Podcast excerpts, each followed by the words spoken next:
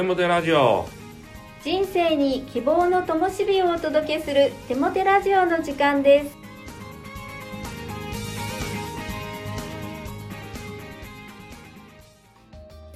皆さんお元気ですね？パーソナリティのテモテ牧師こと新谷和重と。アシスタントのかなちゃんこと山本かな子です。テモテ先生先月の釣りミニストリーはいかがでしたか？はい。平磯海釣り公園に行ってまいりました。まあ結果から言うと坊主になりました。もうなんか小さい子供さんが持つような5センチぐらいの魚が5匹ほどしか釣れなくて頑張ったんですけども。うお坊さんになったと言わざるを得ないと思います、まあ、それでもキリスト教の牧師を続けております。そうですか、はい、はいクリスマスですね今月は。そうなんですよ、えーまあ、コロナもほぼ収束していると言っていい状態になっていますので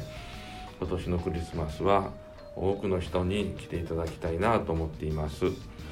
えー12月1日にはですね生き生き礼拝クリスマスということで、まシニアの方々をお招きしたクリスマスの時を持つんですけれどもたくさんの方が来てくださるようなんですね。皆さん本当に集まることに飢えているんだなと思いました。楽しい時となることを期待しています。はいそうですね。教会のクリスマスは本当に楽しみです。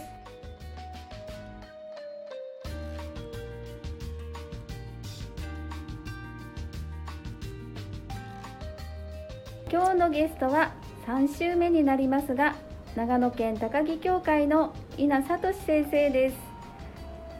今日もお話よろしくお願いしますはい、よろしくお願いします。今日はですね、ちょっと悔い改めた時のことをちょっとお分かし分かちさせていただければなと思うんですね。あのアメリカをでずっと永住したいと思いを持って行ったんですけれども、結局2年間しかいられなかった。あの牧師になるために帰れって言われてで帰ってきたんですね。で進学校にそれで日本の進学校に1回入ったわけですけれどもアメリカの進学校って人数がものすごいいっぱいいて、まあ、普通の大学みたいな感じなんですがそういう中で日本の進学校、まあ、行ったこともない見たこともないというところにこう入る。日本の学校は少ないよって言われていたんですけどもまあ少ないって言っても10人ぐらいは10人あ50人ぐらいいるかなって。で入ったらまあ実際10人ぐらいしかいなかったんですね。でしかもこう狭い土地で狭い建物まあ狭い空間の中でで進学生が10人ぐらいがもう四六時中全寮制でこう一緒にいるって。で牧師になる人って、まあ、自分も含めてですけど、まあ、ちょっとやっぱ変わった人が多いんですね。でそういう人たちとこうずっと一緒にいなきゃいけないってね。結構ストレスなんですよ。もう僕もストレス与えてましたけども大変なんです。でそれにね学生時代はねよく走りました。もう夜になってから。もう走って汗をかいて体力消耗しないとイライラして眠れないみたいなね。そんな感じですよねでまたねその進学校も日本で初めてだったんですけれども日本の教会も初めてだったんですよ。あの進学校から毎週日曜日派遣されてですね奉仕教会があるんですね。それも初めてのことで。で初めて日本の教会へ行ってちょっとアメリカ人的なアメリカ人の教会みたいなこうイメージしていったらいやなんかだいぶ違いまして。あの僕もちょっと奇抜な格好してたと思うんです。あのスーツも青かったしワイシャツ黒かったし髪の毛もちょっと当時あんま金髪の人いなかったんですけど金髪だったし。でまあ結構僕を見て驚いた顔する人も多かったんですけどあんまりね声かけてきてくれないしなんか声かけても無視する人とかいたんですよ。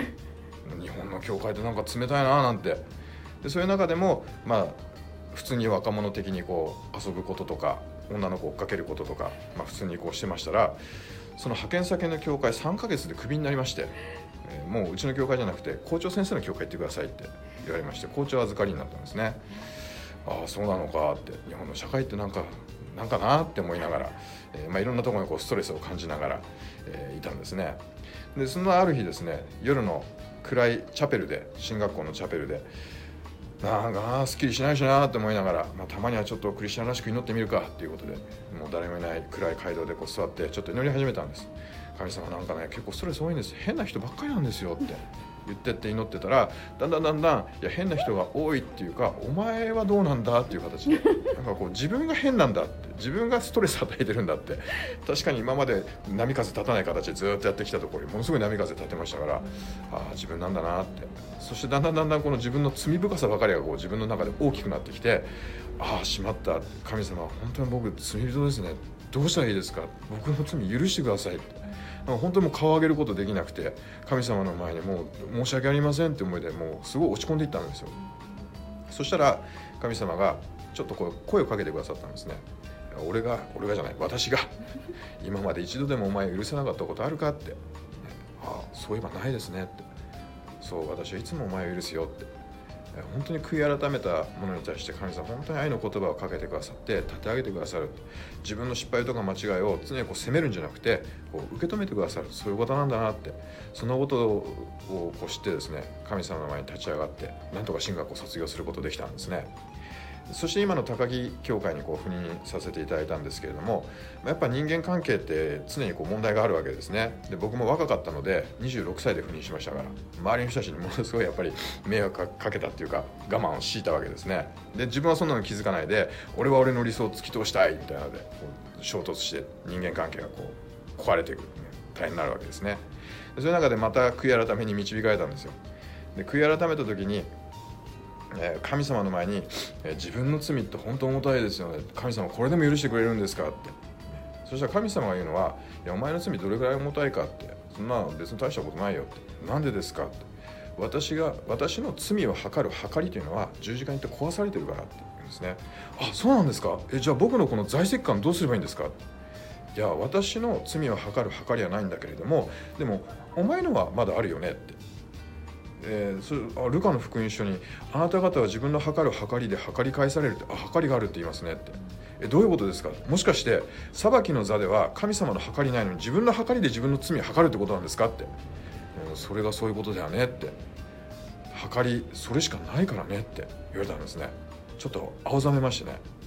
なんかこう人の罪を許さない許さないっていう自分の計りがそれがまた自分を測る計りになるのでで大体人って人の気になるところっていうのは自分の中で気にしてることが気になるので人を裁いてるってことは要するに自分を裁いてるってことにもなってこれが裁きの差でも計りになっちゃうんだって言われたらこれは大変だと。だから自分は自分の計りを壊さなきゃ放棄しなきゃってすごく思わされたんです。それでできるだけもう問題が生じたらこだわらないようにしようって嫌なことされたら、まあ、その時怒るかもしれないけどすぐ忘れようってもう許すっていうよりも手放す。こ,、まあ、これを心がけるようになったんですね。で時々心ざわつくことがあるんですけどもでも引きずらないように忘れるように手放すようにって。これこう神様の前に告白しながらそうしますって宣言しながら言ったら確かにあんまりイラつかなくなる。まあイラつく時あるけどでもそんな引きずらなくなるって、ね、そんな恵みを受けたんですね。許されたってでかいなって許す恵みを知れるなってそんなことを知られた出来事でした。恵みに感謝します。ありがとうございます。自分を測る測りぶっ壊したいですね、ね、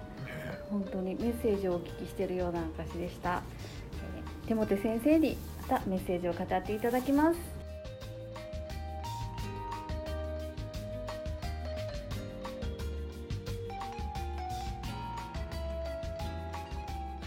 励ましのメッセージをお届けします。稲先生、3週間にわたりお明かしありがとうございます。もう1週間お願いしますね。アメリカ帰りの稲先生は相当浮いた存在だったようですね。それなのに、そういう自分に気づかず、周りの人たちのせいにして自分を被害者のように思っていたようですね。でも神様にそういうところを気づかされて悔い改め、生き方を変えるってところは、やっぱり稲先生は素直ですよね。私たちも周りの人たちに大迷惑をかけているのに、自分こそ迷惑を被っているとつぶやいてしまうってことあるんじゃないでしょうか周りの人ではなく自分に問題があるんですよね。それこそが聖書が教える罪であり、不幸の大原因なんですよね。さて本題にありたいと思いますが、悩み相談に来ているのに、悩みの根本原因がいつまでもわからないという人がいるものです。そういう人は悩みの根本原因でなく根本原因から派生した諸問題に悩んでいます。そういう派生した諸問題にいくら対応したとしても根本原因が解決しない限り同じことの繰り返しになっちゃうんですよね。あなたが抱えている何度も繰り返される問題の共通点って何でしょうか？それが本質的な問題かもしれません。悩みや問題を見つめ、その本質的なテーマをはっきりさせましょう。はっきりさせたら対処法も見つかります。その本質的テーマは一番認めたくないテーマかもしれませんよね。聖書は人間が抱えているすべての不幸の原因は罪だと言っています。そしてその罪とは三つの関係が崩れてしまっている状態だっていうんですね。一つ目の関係は神との関係が崩れているです。二つ目は自分自身との関係が崩れているです。そして三番目は隣人との関係が崩れているというんです。この三つの関係は独立したものではなく互いにつながり合っていて相関関係があるんですよね。一つがうまくいけば他のものはどうでもいいというものでありません。この三つの関係がより良い愛の関係でつながっているとき、私たちは幸せを感じることができます。そしてこの3つの関係を崩しているものが自己中心という罪なんですよね。そう、若き日の稲先生が周りの人に迷惑をかけていたのに自分こそ大迷惑を被っているって思っていたその自己中心の罪です。しかし神様によってその罪が示され生き方を変えた時に人間関係がスムーズになり稲先生自身も生きやすくなったって言ってましたね。神様はいつも私たちに私たちの不幸の原因である罪を教えてくれます。それは叱るためではなくその罪から解放されて神との関係自分自身との関係隣人との関係をより良くし幸せに人生を生きるためなんです。聖書の言葉、イエスは答えられた。第一の戒めはこれである。イスラエルよ聞け。主なる私たちの神は、ただ一人の主である。心を尽くし、精神を尽くし、思いを尽くし、力を尽くして、主なるあなたの神を愛せよ。第二はこれである。自分を愛するようにあなたの隣人を愛せよ。これより大事な戒めは他にない。マルコによる福音書12章29、30節お祈りします。神よ、あなたは関係の中に愛と喜び、幸せが宿るようにしてくださいました。あなたとの関係、自分自身との関係、隣人との関係を健全に育てていきたいと思います。どうぞ愛を与えてください。イエス・キリストの皆によって祈ります。アーメン。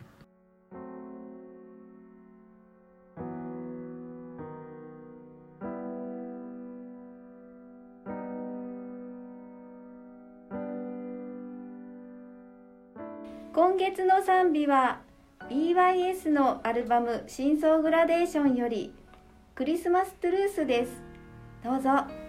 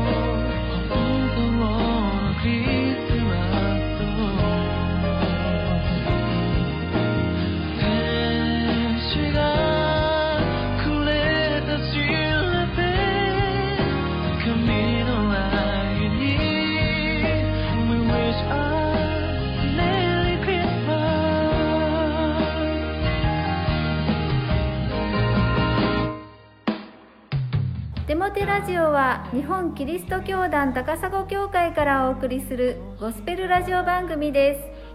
す。それではまたお会いしましょう。皆さんの祝福をお祈りしています。お元気で。